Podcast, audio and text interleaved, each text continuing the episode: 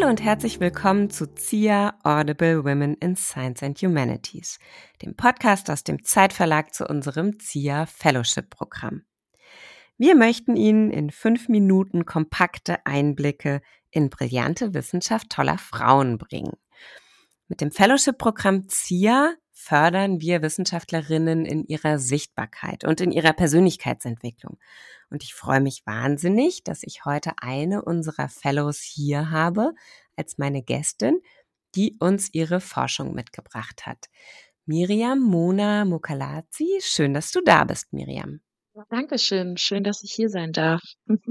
Vielleicht starten wir einmal damit, dass du dich kurz vorstellst. Wer bist du? An welcher Institution bist du gerade? Und was ist auch dein Forschungsgebiet? Ja, das mache ich gerne. Ähm, also ja, mein Name ist Miriam. Ähm, ich bin Doktorandin an der Heinrich-Heine-Universität in Düsseldorf und ähm, bin gerade in den letzten Zügen meiner Promotion und forsche zu feministischer Sicherheitspolitik.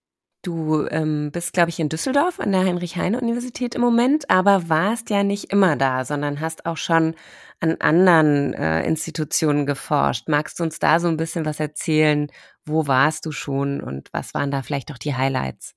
Genau, also die absoluten Highlights waren meine äh, Forschungsaufenthalte einmal in Äthiopien, ähm, in der Hauptstadt Addis. Ähm, da war ich am Institute for Peace and Security Studies und äh, mein zweites Highlight war auf jeden Fall auch mein Forschungsaufenthalt ähm, in den USA, ähm, in Washington DC an der Georgetown University. Und da war ich an einem Institut, das heißt ähm, Institute for Women, Peace and Security. Und beide Aufenthalte waren auf jeden Fall geprägt ähm, von einem sehr starken feministischen Verständnis in Forschung und Politik, was es eigentlich bedeutet, Sicherheitspolitik zu definieren und zu betreiben. Das klingt total spannend auf jeden Fall und zeigt auch, wie breit du da an der Stelle ähm, aufgestellt bist. Ähm, jetzt haben wir noch ein anderes Kennenlernen, in dem ich dir einfach Wortpaare zuwerfe und du sagst aus dem Bauch heraus, welches der beiden Wörter ist das, was dir vielleicht näher liegt. Auch da können unsere ZuhörerInnen dich einmal so ein bisschen besser kennenlernen. Ja, da bin ich gespannt. Mache ich gerne. Okay, dann starten wir doch mal mit der Frage Ordnung oder Chaos? Auf jeden Fall Chaos. Also Chaos ist wirklich die erste Wahl. Okay, das kam sehr überzeugt aus dem Bauch heraus. Dann die Frage Professorin oder Präsidentin? Im Moment würde ich sagen Professorin. Ähm, auf jeden Fall, ja. Aber ich möchte mich natürlich nicht festnageln. Über die Zeit kann sich vieles ändern, aber im Moment Professorin, ja. Okay, das heißt, vielleicht ist es der erste Schritt auf einem Weg und da sind wir jetzt auch schon direkt bei meinem dritten Begriffspaar. Weg oder Ziel? Ich würde sagen Weg, weil ähm, tatsächlich, also am Anfang habe ich zumindest äh, irgendwie ein festes Ziel, aber dann verändert sich der Weg ein bisschen und dann verändert sich auch das Ziel und am Ende denke ich mir immer, der Weg war jetzt einfach so ein Abenteuer und ähm, bin ich dann sehr, sehr dankbar für das Abenteuer ähm, und weniger tatsächlich für das Ziel, weil sich das einfach dann auch ab und zu ändert. Deswegen Weg.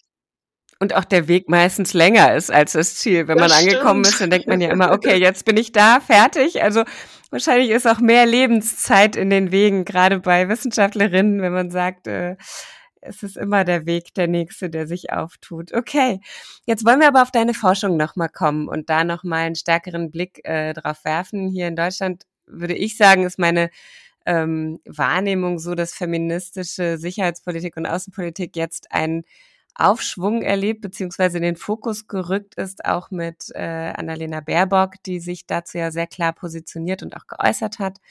Ähm, aber was machst du in der Forschung zu feministischer Sicherheitspolitik? Ähm, also feministische Sicherheitspolitik ähm, in der Forschung und auch so in der Politik ähm, ist tatsächlich nichts Neues. Also es gibt es wirklich schon ähm, in den unterschiedlichsten Regionen und auch ähm, über Jahrzehnte, wenn nicht sogar Jahrhunderte weg, wird darüber ähm, geforscht und ähm, diskutiert. Und bei mir ist es tatsächlich so, in meiner Dissertation vergleiche ich ähm, die afrikanische und die Europäische Union, was die im Bereich ähm, Sicherheitspolitik mit einem Bezug auf Gender und Feminismus tatsächlich da umsetzen wollen und bereits schon machen.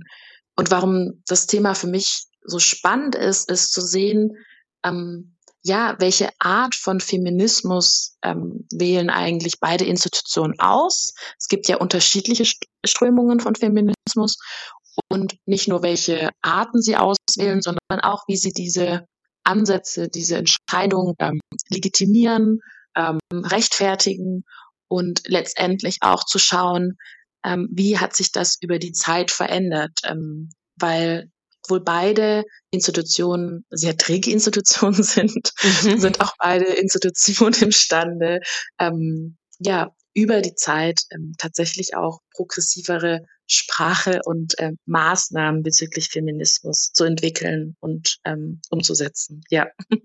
Spannend. Also ich glaube, das ist auch die größte Herausforderung, immer wieder äh, das so runterzubrechen und die Forschung so einfach äh, darzustellen, dass man sagt in drei Sätzen.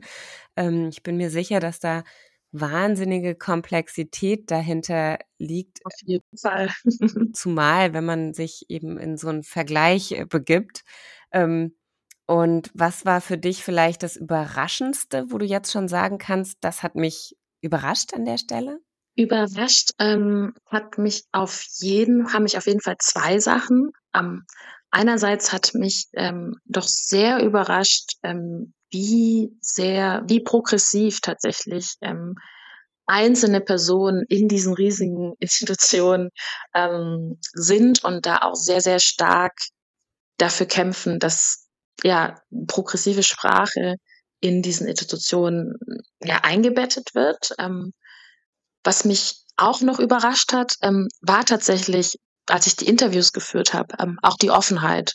Also einfach, ich war, war, mir am Anfang nicht sicher, wie offen die Personen sprechen, weil das ja auch wirklich ein sehr, sag ich mal, sehr hohes Level ist ähm, von den Ämtern, die die Personen innehaben. Und ähm, da wurde aber viel Klartext geredet und äh, das hat mich persönlich äh, sehr überrascht in einem positiven Sinne.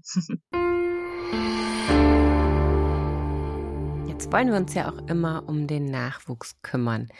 Deshalb mal die Frage, wenn du einem kleinen Mädchen erklären solltest, warum soll sie Wissenschaftlerin werden? Was wäre deine Argumentation? Das ist eine super, super Frage. Ähm, ich würde ihr sagen, in der Wissenschaft ist es so, man kann die ganze Zeit neu neugierig bleiben. Man kann ein Leben lang Warum-Fragen stellen. Und ich glaube, gerade als Fünfjährige ist so diese Phase, wo man ja die ganze Zeit fragt, warum ist das so, warum ist das? Genau, das ist sehr, sehr wichtig. Ich finde, in der Wissenschaft hat man da wirklich äh, unendliche äh, Möglichkeiten, ähm, immer wieder diese Frage zu stellen. Ähm, das ist aber das Erste und das ist tatsächlich auch der Grund, warum ich mich sehr wohlfühle in diesem Bereich, weil ich eine sehr neugierige Person bin und gerne Fragen stelle. Ähm, der zweite Punkt ähm, ist, dass vor allem auf äh, ja, Konferenzen, Veranstaltungen, ähm, man mit den Jahren einfach zusammenkommt, mehr und mehr zusammenkommt, auch mit Leuten, die, ähm, mit denen man zusammengearbeitet hat und die dann auch einfach Freundinnen ähm, werden. Und das heißt, man hat dann so gefühlt so mindestens einmal im Jahr ein Treffen, wo man zusammen mit Freundinnen im Arbeitskontext eine gute Zeit haben kann. Das, das sind, glaube ich, die zwei Sachen, die ich so ganz einfach mitgeben würde. Kommen wir jetzt noch zur Frage, wonach steht dir jetzt der Sinn? Uh, das ist natürlich eine, eine harte letzte Frage. Wonach steht mir der Sinn? Ähm, mir steht tatsächlich der Sinn danach, ähm, komplexe Themen, vor allem auch mit meinen Studis, also ich lehre, habe gerade noch einen Lehrauftrag an der Uni Köln zur feministische Außenpolitik, ähm, mit meinen Studis ehrliche Diskussionen darüber zu haben, wo gibt es die Spannungs, Spannungsfelder auch im Bereich Feminismus. Also dass nicht immer alles ähm, ja schwarz und weiß ist, sondern dass es auch viele Graubereiche gibt und dass ich hoffe, den Studis mitgeben kann, dass sie sich auch trauen dürfen, ähm, mal diese Spannungen auszuhalten. Und des Weiteren steht mir, glaube ich, so, oder ist für mich auch sehr wichtig, über meine wissenschaftliche äh, Karriere hinaus ähm, auch immer ganz viel von Studis oder auch von ja jüngeren Personen lernen zu dürfen. Weil das ist auch ein ganz, ganz großer Teil, ähm, der mich bewegt und wo ich hoffe, dass in der Zukunft mich das weiterhin begleiten wird und ich weiterhin ein offenes Ohr dafür habe, von den Studis lernen zu dürfen. Ja, das sind so die zwei Sachen. Vielen lieben Dank, dass du uns in deine Forschung ein bisschen mit hineingenommen hast, uns Einblicke gegeben hast. Gerne stellen wir den Kontakt zu dir her. Man findet dein Profil nochmal auf unserer Website, aber gerne natürlich auch per E-Mail zia.zeit.de. Danke, dass du da warst und bis zum nächsten Mal, wenn es wieder heißt ZIA Audible Women in Science and Humanities. Ja, danke, danke total. Es hat richtig viel Spaß gemacht. Ich freue mich.